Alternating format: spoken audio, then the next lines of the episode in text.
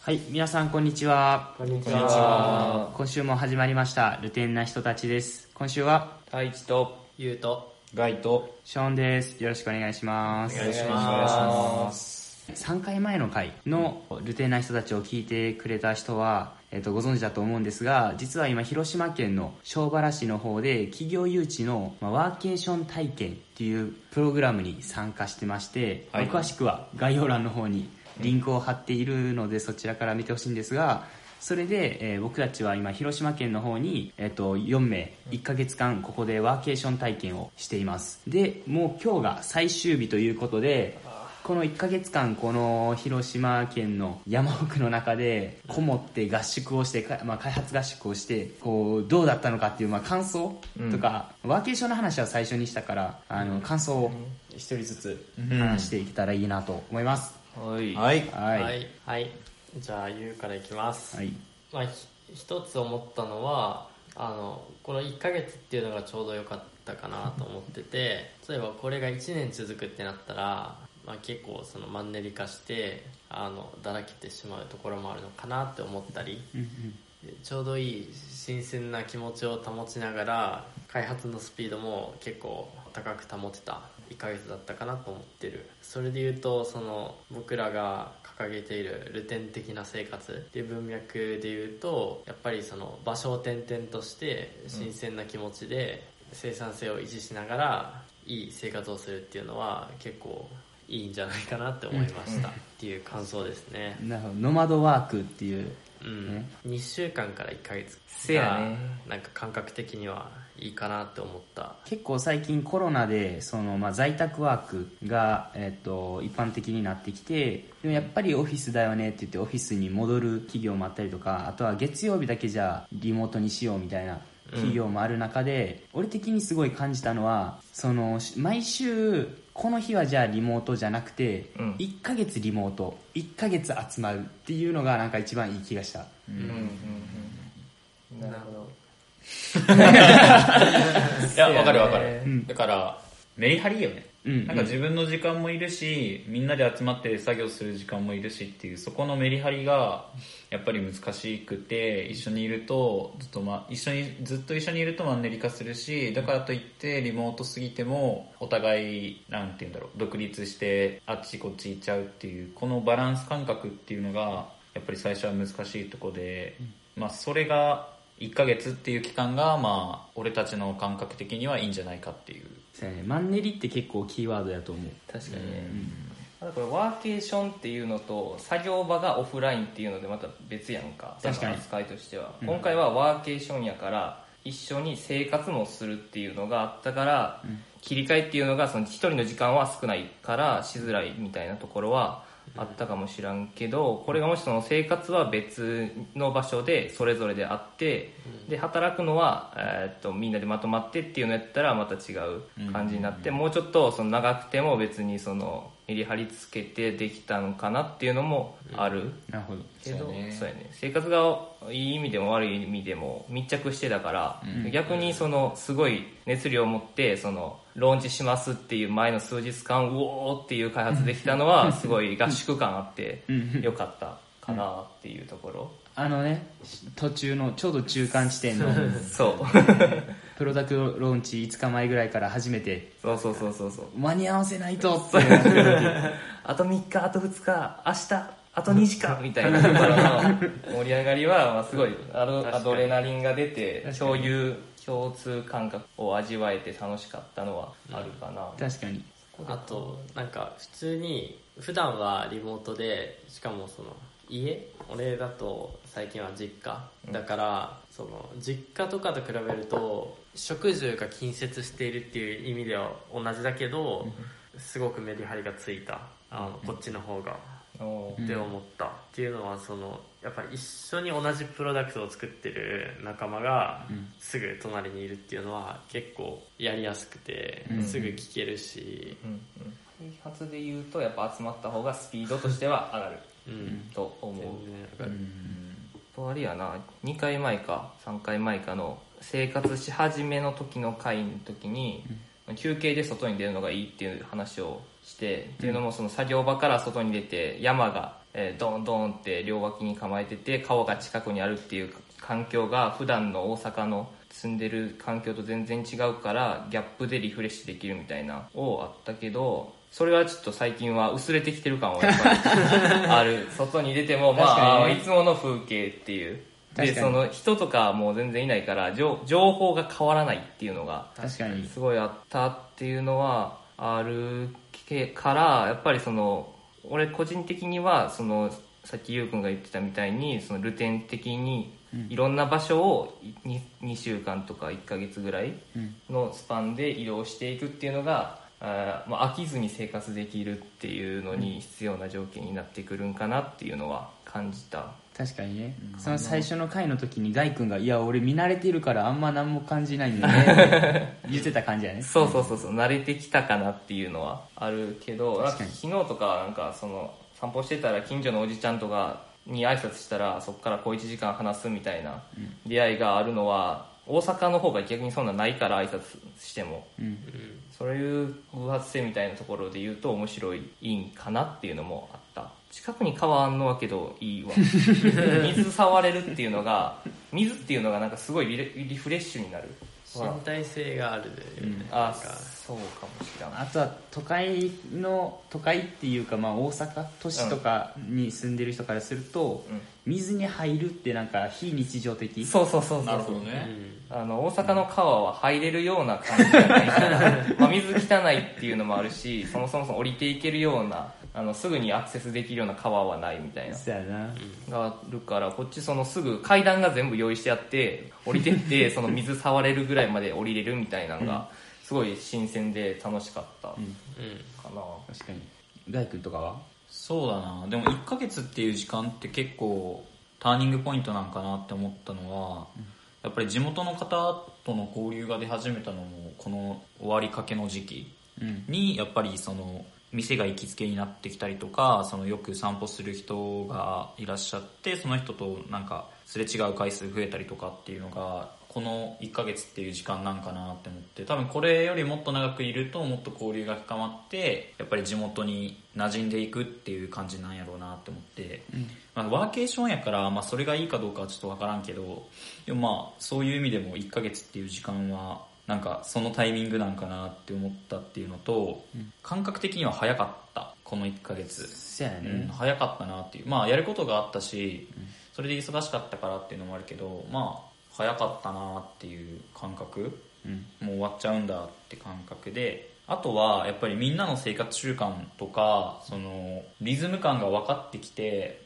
なんかそこの役割分担みたいなのが自然とできてくる、多分お互い気を使わなくてもなんかあこの時間帯はちょっとなんか作業してる人が多いからあじゃあ俺料理作ろうとかっていうなんか雰囲気みたいなのが分かってきてうんなんかその辺も合宿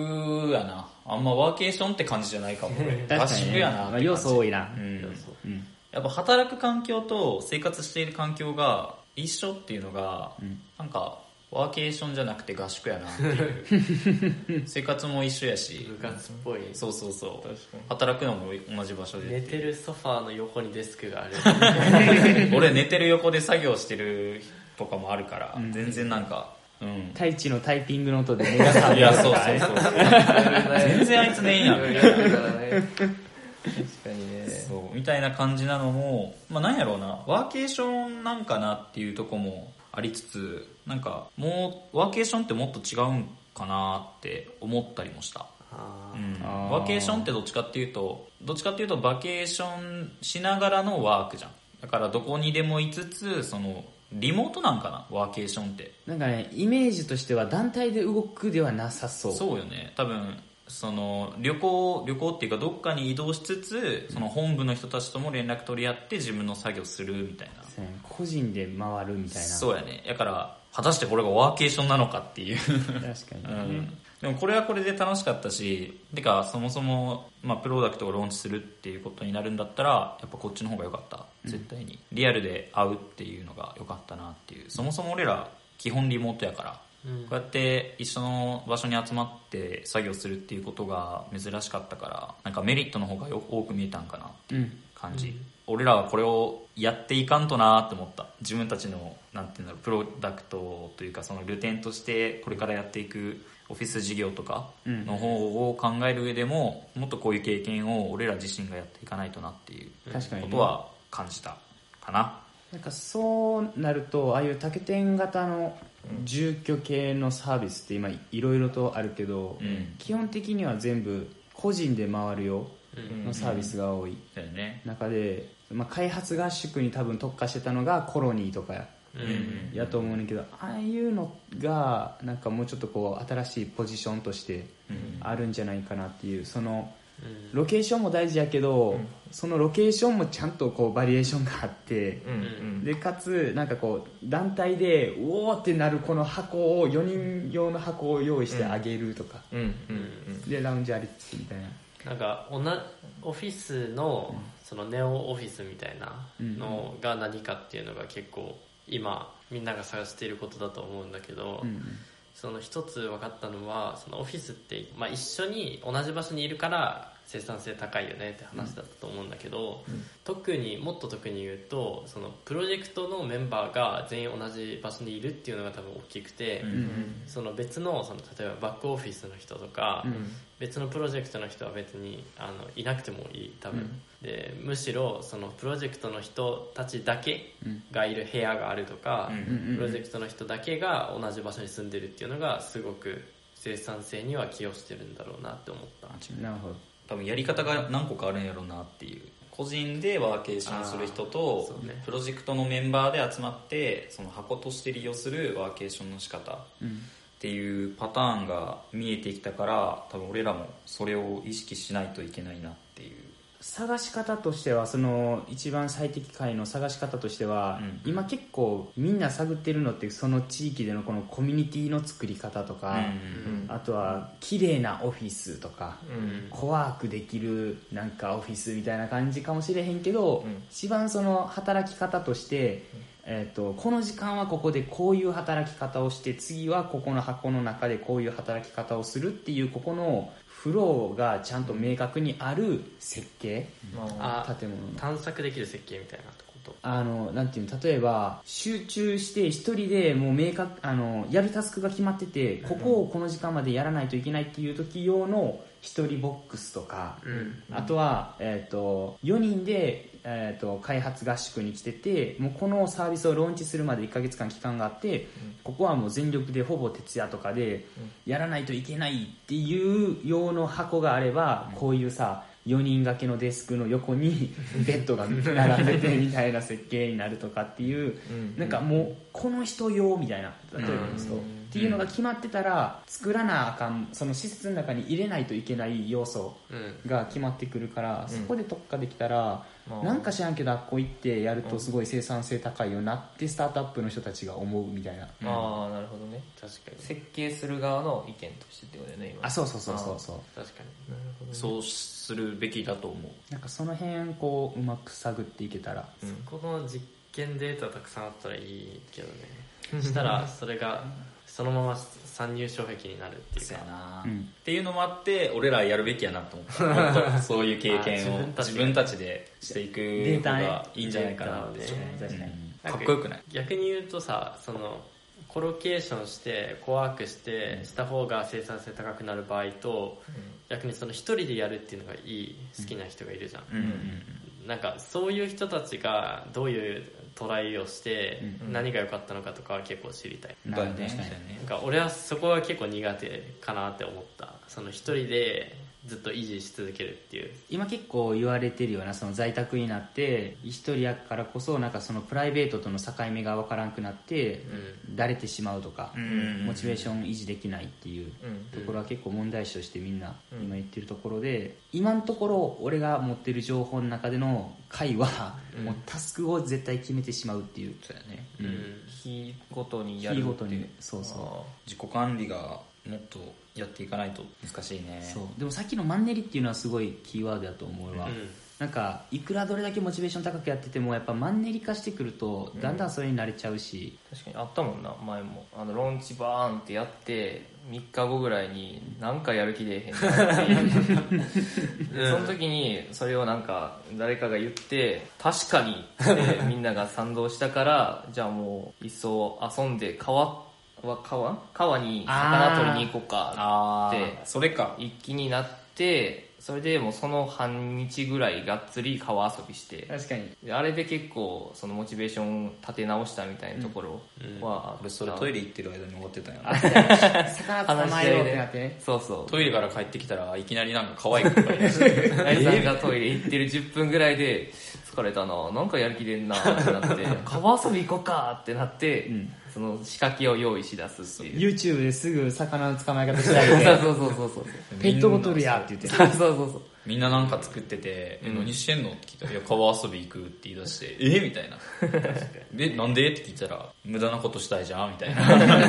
謎の確かにまあまあまあまあまあれは確かあれはけどなんかチームでやっててその他の人に合わせるっていうのがまあ最低条件である中で普段やったらその自分の趣味とかに使ってる時間が持てないっていうののでちょっと徐々に精神がすり減ってる状態モチベーションすり減ってる状態でそれをまあ誰かが発信したことによってそれを回復するきっかけになったっていうのが、あれは結構その共同生活をしてるっていう障壁かなっていう。うんあの普段やったらまあ一人でご機嫌取るためにその自分の好きな時間を12時間1日取れるみたいなことがあるけど、そこはだから障壁やったけどそのまあ回避策としてはなんかモチベーション出えへんって時に言ってみるっていうのが結構大きかったかなっていうなるほどのを感じたそそうれだねそうみんな思ってるかもしらんけどちょっと言うのあれやなっていうのが多分積み重なっていったらそうやなこれがまあ1年1ヶ月やったらあれやけどまだ耐えれたかもしらんけど、半年1年ってなるとそれが徐々に歪みとして大きくなっていって、なんかもうちょっと明日から嫌ですみたい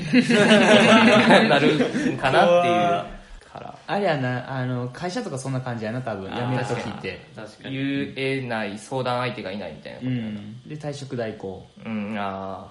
確かに結構そのマンネリそのマンネリ化ってそのいろんな文脈であるけど、なんかそこを定期的に打破するっていうのがめっちゃ大事な気がした、確かにあうんいろんな軸で、そうだねあの外出た時の景色がマンネリ化するとか、うんそのプロジェクトがずっと同じやつでマンネリ化するとか、ん生活スタイルがずっとこう同じでマンネリ化するみたいな確かにそこでなんか仕組みかやっつって2週間に1回じゃあ魚つかみ絶対行こうって言われてもそれがベストかはわからないみたいわ からな、今回はたまたまそれでうまくいったけどまた別の時は別の方法がいいかもしらんしっていうのでやっぱ話し合える場があるのはでかいうん確かにねみんなでやらやるっていう強制力が働いている状況においては、普段やったら別に自分で期限取るけどっていう確かによく言う心理的安全性みたいなあれやねああ発言しやすいし組織論っぽくなってきた けどけどそこも絡んでくるよまなあなオフィスで一緒の場でやるってなったらやっぱそこもねこれは組織がもうちょっと大きくなったらやっぱもっと深刻になるよね、うんそうやね言い出せないとかって確かにマンネリ化で言うとやっぱり一番は住む場所変えるっていうのはめちゃくちゃ大きいなって思う、ん打破するのは大体それでリフレッシュできちゃう、いろんな軸を持っとかんとねマンネリ化の打破の仕方の住む場所変えたら結構いろんなこと変わるじゃん、その生活リズム変わったりとか確かに石川良樹さんも環境を変えることが大事って言ってたすぐにできるアクションとしてウェルビーイングであるアクションは環境を変えるって言ってたあーただそうなってくると今度移動やんな移動結構大変やでなバンライフやなバンライフ究極やなマジでマジでバンライフやと思うだって移動しながら生活できるから環境の結局そのどこが絶対的にいいっていうより相対的に前の環境よりとここが違うっていうのがそうやそう確個か人に的にはそのなんやモチベーションの向上に役立ったかなっていうのをすごく感じるしてみたいアンギャの旅をしてみたいかもしれないあー俺はやっぱあのコンテナ欲しいコンテナ あれあれかトラックで運べるそうそうそコンうテナそあれ移動大変やけどなあれはあれであれは半年スパンぐらいじゃなうい運転運転手がいるなあれ究極じゃないあれは確かに究極やな、でも変な話トヨタとかがやろうとしてるのってああいうのじゃないウーブンシティをブワーッとこう広げたらああなるんじゃないかなあー確かにね2週間やな2週間合体やなうんなんかプロジェクトのリリースとかとちょうどかぶってたら結構やりやすいかも途中に移動とか入ると結構嫌だけどきついな確かそにう次の移動までにリリースしようぜって言ってリリースしてなんか一日移動で適当に暮らすっていうのがそれいいかもリリースして移動リリースしてなんかねシーズンみたいなそれ面白い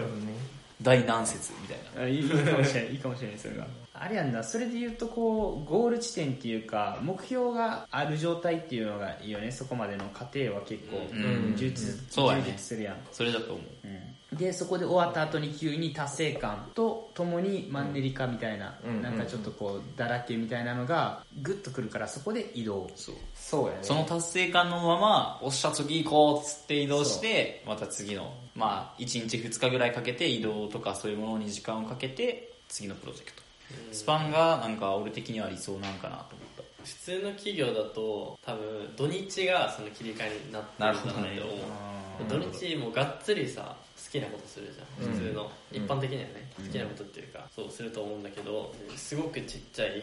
スタートアップの企業とかだと土日もあんまりないみたいな、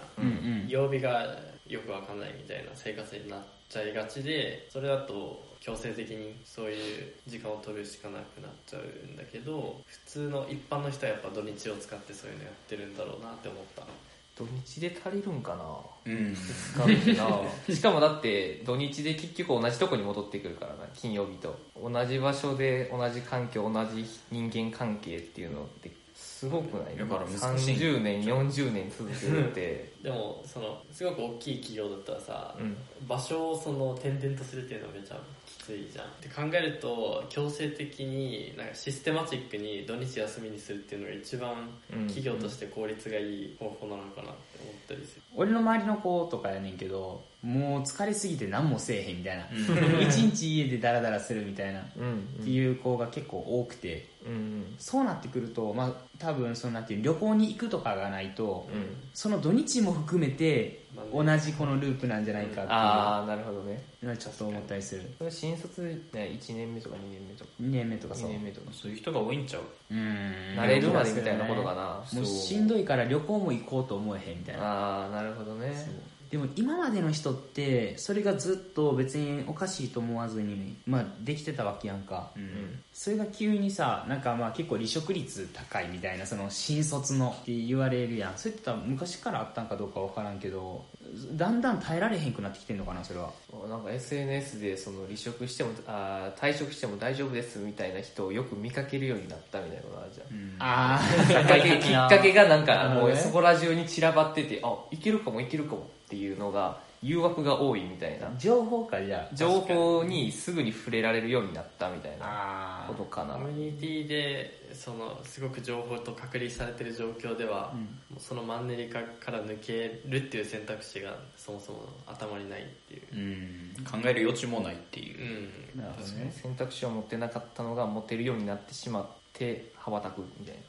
羽ばたく羽ばたいてしまうっどこてすぐ羽ばたいてす羽ばたすけぐる羽ぞばたいてしまう脱サラ系ねそうそうそうそうあの情報の量と幸福度が反比例するっていう心理学者の話があんねんけどん結構それにもう近いだから、この映画見ないと損してるよ君っていうのはすごくネガティブを相手に与えてる確かに一生脱サラしないとああなるっほてどいうねのは なんか煽りが全方向からすると、来るとすごく不幸せな気がする、うんなんだかよね何が真実か分かんないみたいなそれ発信側は良かれと思ってやってるのかなじゃない、もうもう発信側の経験に基づいてて、うん経験はみんな違うから、どれも正しそうに思えるみたいななるほどねじゃあやっぱ知らん方が幸せなんかなそうなってくるじゃないい最そう終かもしれない、知ってしまうとなんかそこと比べてあ私これできないっていう不幸な感じにはなるようなその淳がさっき言ってたうん反比例するっていうので言うとなんか機械損失をめっちゃ考えてしまう と不幸な気がする それ確かにうんこれもし転職してたらみたいなのを考えてしまうじゃんパラレルワールドを、そしたらどなんか今の自分が不幸に思えるみたいな、そういうのはあの宝くじ買ってたら当たったっていうおじさんと一緒やん確かにぶれない軸があればねそうやねうん結局そこにあるんかなあとちょっと話戻るけどなんか結婚する時期が遅くなったっていうのも関係あるかもね結婚しちゃったら絶対働かないといけないから、ああ保守的にあるっていうそうそうそう、もうなんかチャレンジチャレンジしないっていうかまあちょっと難しくなるっていう固くうん、結局ブレなかったらいいんじゃないかなそれが難しいんやけどそれで言うとその普通にその物理的な環境、なんかデスクの横にベッドは置かないとか、もう大事だけど多分それ以上に今情報の環境を確かにどう設計するのかが多分めっちゃ大事それめっちゃワーケーションにそれショーンそれやんつなが っためっちゃワーケーションにつながった今それ俺らこの1か月間マジで情報取ってなくないそうやなマス的な情報はマジで取らそないうな俺菅さんがあのなんていうのあの総理になったのもツイッターで見たなった後になった後にしかもツイッターのあのニュースのところに2日間ぐらいずっと出たから知ったっていうぐらい何も見てないプッシュ通知が来ない限りは見見見れないいやー確かにねいや情報断捨離結構大事これ前も SNS 離れたルテンっていう話したもんない そうやな 確かにやワーケーションのいいとこそこかも情報に煽られないうんうん自分の軸でこの閉ざさ閉ざされたがまあいいか悪いかはあれやけど、うんまあ、結構ポジティブな意味でね、うんこの中で自分軸の世界で生きていけるで別に移動できたら暗夜できたら閉塞感もない、いろんなところを知っていってるから確かに自分なん軸かで逆にさその情報いい情報っていうのもあるじゃん、うんそのその瞬間の自分にとっていい情報なんかそこのレコメンドが今はそのアテンションエコノミー的なレコメンドしかないうんうんうんけどその本当に自分にとって今この瞬間価値のある情報をレコメンドししてくれたらそれが一番いいんだろうなっては思う、前この話で「ドラえもん」って答えてたよな ドラえもんとか、あのフェイスブックのザッカーバーグの話ああ CTO とかねうんなんか役員とかがいいニュース持ってきてくれる、ああなるほどああそうやねああいう情報設計できたら一番いい幸せな気がするなやっぱそうなるとあんまビジネスっぽくなったらあかんよなその辺のツールはそこビジネスっぽくなったら結局アテンション稼いだもん勝ちになってしまうんじゃない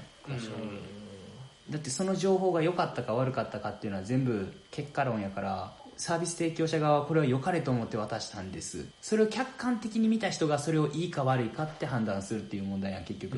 SNS はあんま良くないよなそれで言うとじゃないでそもフォローする人の設計によってはああ確かにあり得るそういう、ニュース欄はしんどいけど、う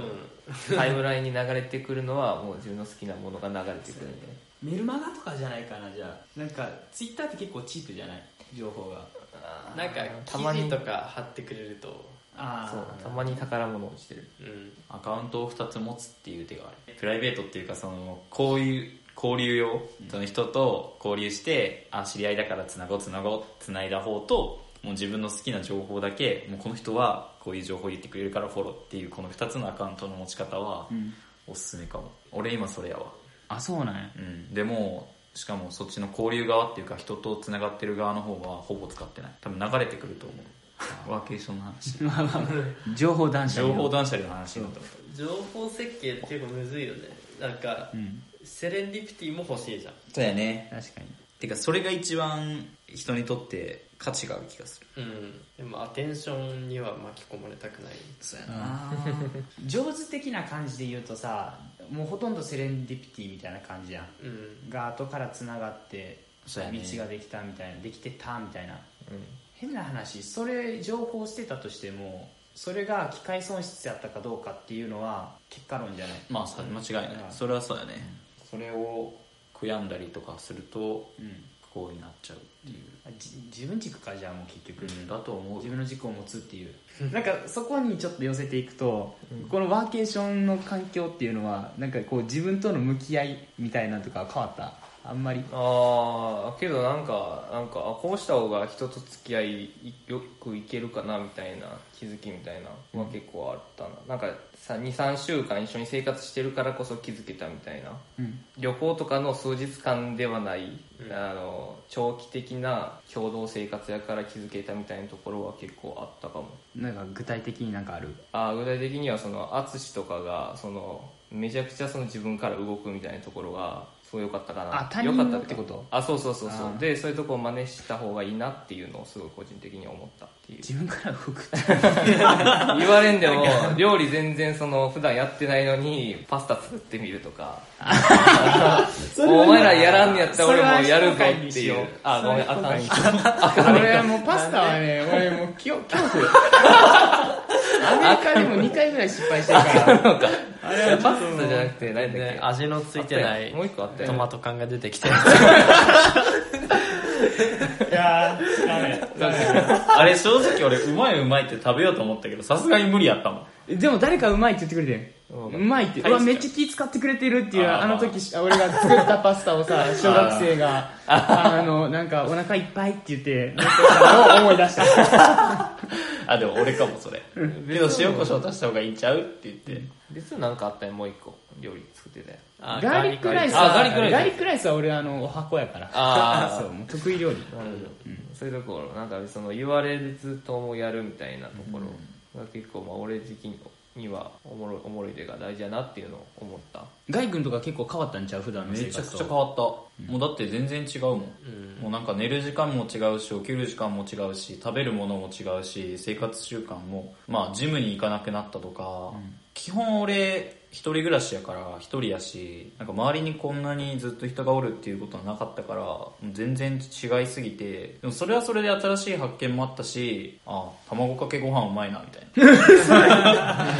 朝の卵かけご飯うまいなみたいな卵かけご飯とか食べへんから普段 あなんかいいなとかあとねこれめっちゃ個人的なあれで申し訳ないんやけど、プロテイン飲まんくなってめちゃくちゃ肌の調子良くなったあ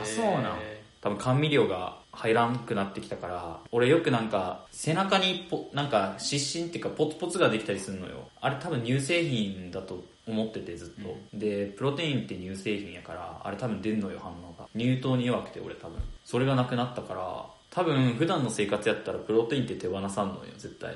体にどんだけ悪いと思っててもけどここでなんかその踏ん切りがついてやってみて、ああやっぱ違ったなみたいな、その普段の生活と比べてこなんかなんか普段やったら取り入れないことを無理やり取り入れたことによって気づくこともあった、それってなかなか難しいと思うよ人間にとってなんか嫌だと思うことを取り入れるってけどそれがめちゃめちゃそれこそさっきゆうくんが言ってくれたセレンディピティみたいなところがあるから、それは俺的にはすごい良かったなっていうのもありつつあの1ヶ月経ったから早く元に戻りたいっていう思いもあ る早く摂取しないそうと早く摂取しないと早くジムに行きたいっていう体を動かしたいっていう思いもあるゆうくんはもう一つなんか付け加えたいことがあるとすれば、そのさっきはそのまず環境が変わるっていうのは大事だっていう話、でその次に情報設計するのは大事だっていう話となんかもう一つあるなと思ったのはその他人と出会うっていうのも結構大事かなと思ってて、この前太一とその散散歩してる時にあのここら辺に住んでる人と話したっていう、なんかあの時のなんて言うんだろうな新鮮さって結構、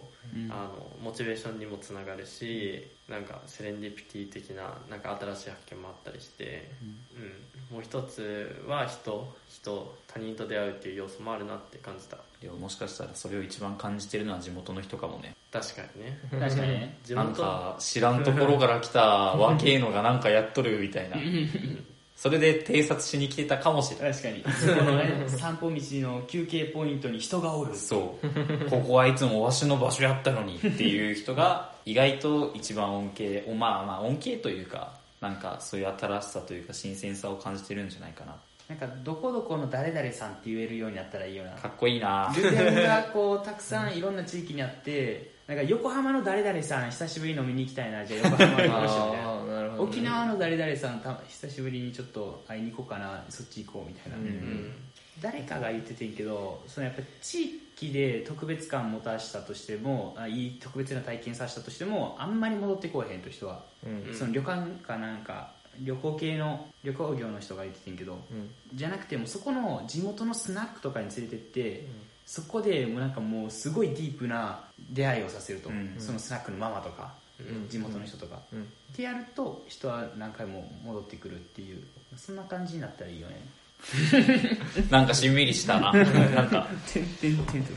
終盤車なかったのきつかったな確かにねそうイン交通インフラは圧倒的にうんあかんな劣ってんなけどなんていうんその必要なのって食料とかかなって思って確かにねそれやったら変な話コンビニとかが近くにあったらいいんかなっていうスーパーとか、うんそうやねうんスーパーがあればあとなんか足が必要ってこう旅行でちょっと遠くに行くとかやそうやな1ヶ月っていうのがあれだったんかもね1ヶ月ぐらい長いんだったら多分車はいるうんうん2週間やったら多分いらん例えばコンパクトシティ化してて、うんそこの、まあ、徒歩圏内徒歩20分ぐらいで端から端行けるぐらいのコンパクトシティに必要なもの全部揃ってたとしたら、うんそこの地域内を出たいっていう欲求がなければ